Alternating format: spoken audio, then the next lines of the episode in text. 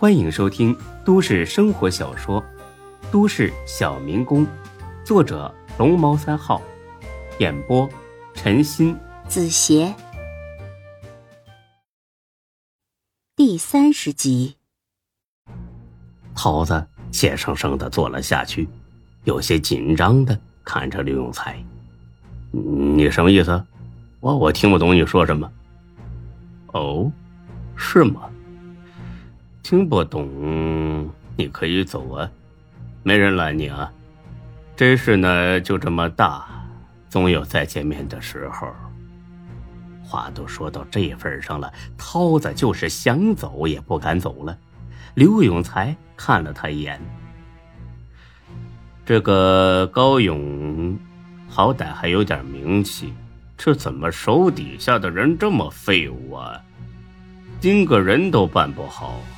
还能指望你干什么呀？涛子听完心里慌了，完了，一切都暴露了。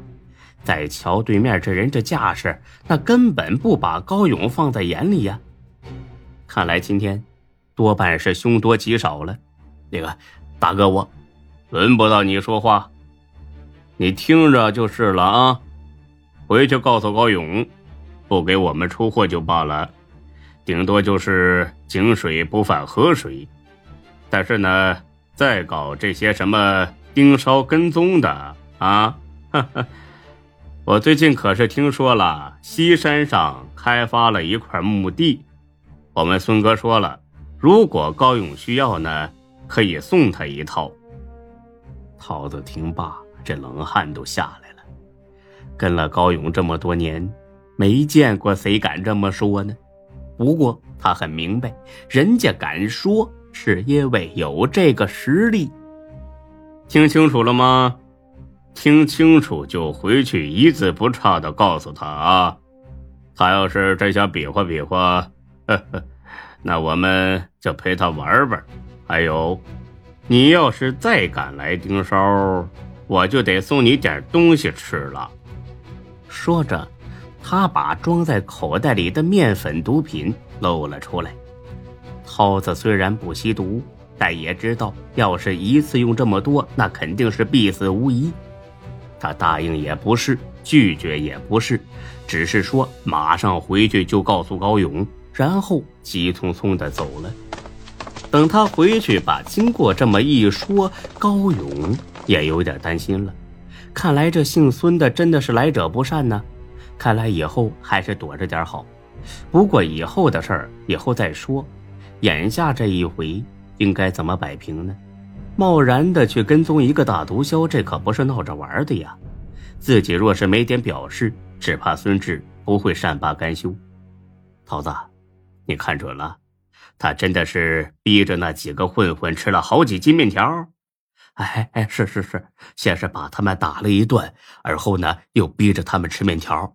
临走的时候还送了他们几斤呢，哎，勇哥，啊，虽然我不清楚他多厉害，但但但是我觉得他他妈好像就一疯子，咱们还是别招惹他为好。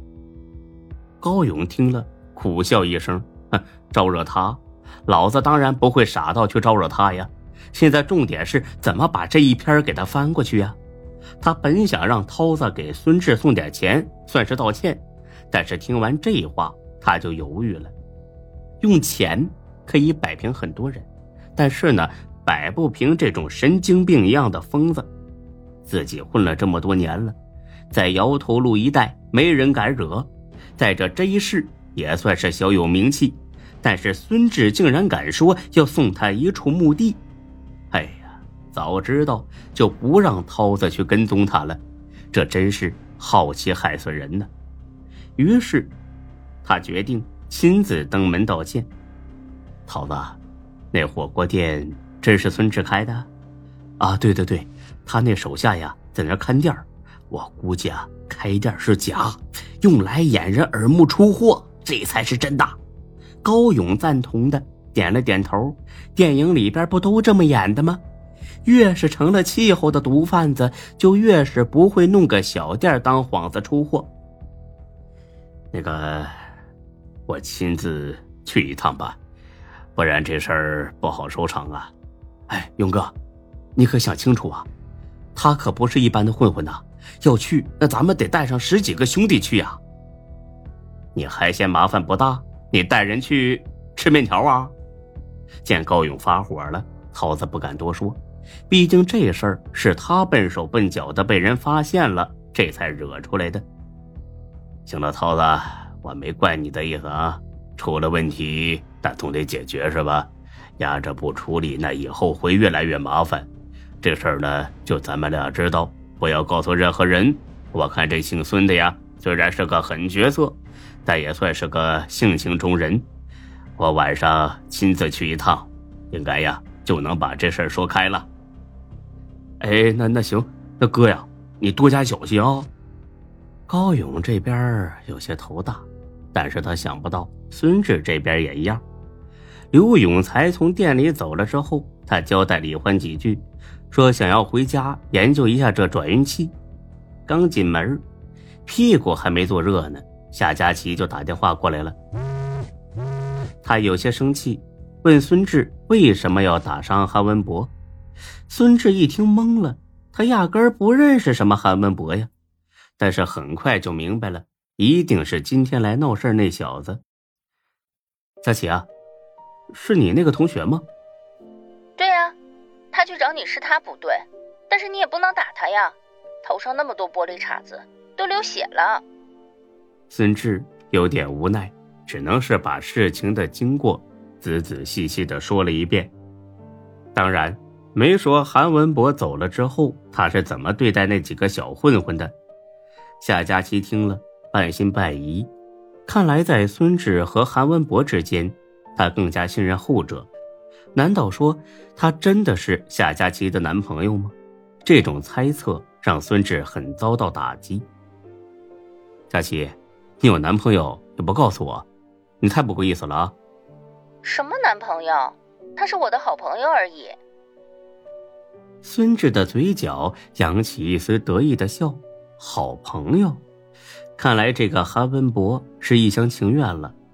不过。既然能让夏佳琪这么在乎，那应该起码是个男闺蜜级的好朋友。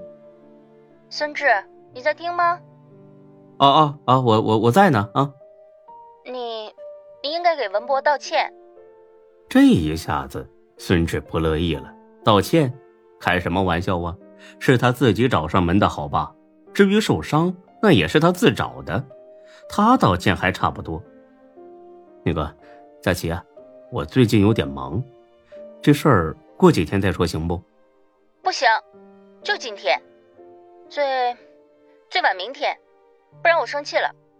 这一下子孙志没辙了，毕竟他心里还是很在乎夏佳琪的。那好吧，毕竟是在我店受的伤，那我下午去学校找你，你带我去找他，晚上呢，我顺便请你们吃顿饭。不，不要来找我，直接去找他。还有，文博很要面子的，你千万别告诉他我给你打过电话。孙志无奈的挠了挠头，早知道这么麻烦，之前就该站在那里一动不动，让韩文博打一顿就算拉倒。佳琪，这样的话不好解释吧？我不管，我把他电话号码发给你，就这样。说完，他就把电话给挂了。孙志再打，他不接，反倒是把韩文博的手机号码发过来了。哎，愁人呐！孙志无奈的摇了摇头，短暂的考虑之后，还是决定去道歉。他躺床上眯了一会儿，看天色差不多了，便出门打车来到了影视学院。进了学校。他硬着头皮打通了韩文博的电话，韩文博倒是很有礼貌。喂，你好，我是韩文博，请问你是哪位呀？哦，那个，呵呵，我我是孙志。一听是孙志，他的态度立马变了，不过他只是单纯的愤怒，似乎并不害怕。你找我干什么？那个有点事儿。找你谈谈，我在你们学校北门这儿呢。哎，你方便出来一下吗？你等着，老子这就过去。挂了电话，不到十分钟，韩文博气呼呼的来了，他的头上罩了一个医用纱网，显得是特别的滑稽。你还敢来找我？你真以为我怕你是吧？看他被打成这样，还横得起来，孙志真是有点佩服了。本集播讲完毕，谢谢您的收听，欢迎关注主播更多作品。